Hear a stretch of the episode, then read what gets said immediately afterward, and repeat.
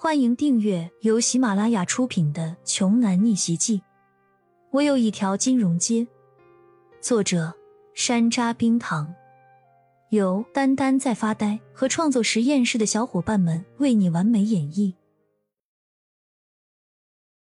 第二百二十章，冯昌旭把车子停到管理系教学楼的正门口，两个人没有下车，准备先坐在车里等着李欣下楼。就在这个时候，远处又传来了类似的跑车音浪。不过，与骄阳他们那辆不同的是，那辆跑车的车主好像是故意要让引擎的轰鸣声发挥到了最大，老远就听到了野兽般的嘶吼。几秒钟过后，骄阳和冯昌旭就看到了一辆新款法拉利，如同利剑一样的朝他们这个方向奔驰而来。在大学城里，明明肉眼可见的到处都是学生。对方却还不知道减速慢行，于是冯昌旭吐槽的说了一句：“尼玛，这人是个疯子吗？开的这么快，就不怕撞到人吗？还是说他爸是谁，有权有势，就算是撞伤撞死了人，儿子也不用负法律责任的？”就在冯昌旭嘟嘟囔囔的功夫，说来也巧，这辆奢华拉风的法拉利竟然也停到了这栋教学楼的正门口。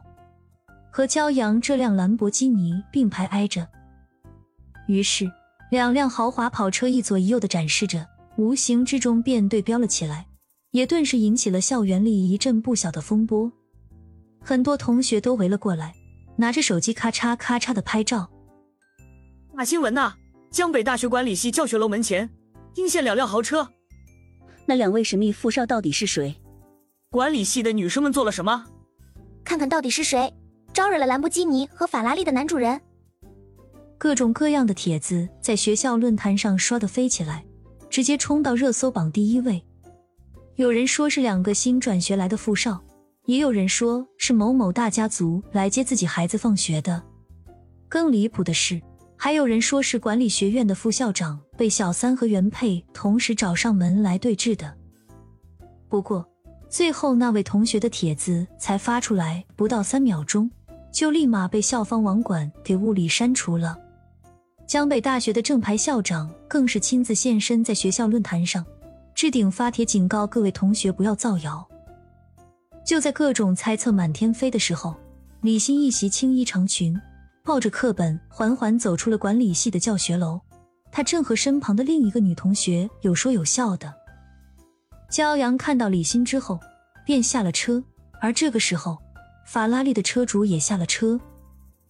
哇，下车了！快看快看，是两个大帅哥。他们应该都是来接自己女朋友的吧？好幸福呀！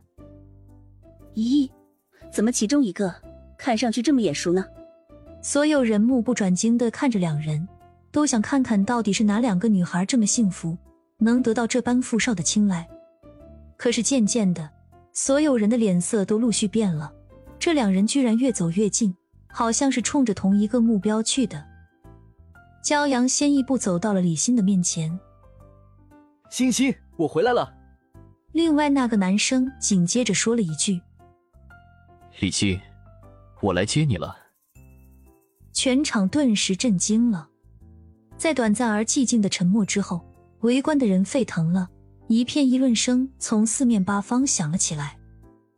什么？两个超级富少竟然看上同一个经管系的女生吗？是李欣，竟然是李欣。你的意思是说，待会儿咱们就看李欣是上法拉利，还是上兰博基尼了呗？天哪，这也太不公平了！凭什么他就能同时获得两个富少的青睐啊？校花儿，不愧是校花儿，真厉害啊！这回该轮到围观女生们心里发酸了，她们大都在嫉妒李欣。而骄阳和那个男生各自对李欣说完，也同时都愣住了。不过随后，骄阳便先想明白了，面前这个开法拉利来的男生，应该就是刘增新的大哥刘志凯了。这个时候，刘志凯也当即反应了过来，对骄阳说道：“你就是那个骄阳吧？”李欣的男朋友，既然知道欣欣是我的女朋友，你还这么做，是不是有点不道德呀？骄阳缓缓的反问着对方，眼神中充满了冷冷的意味。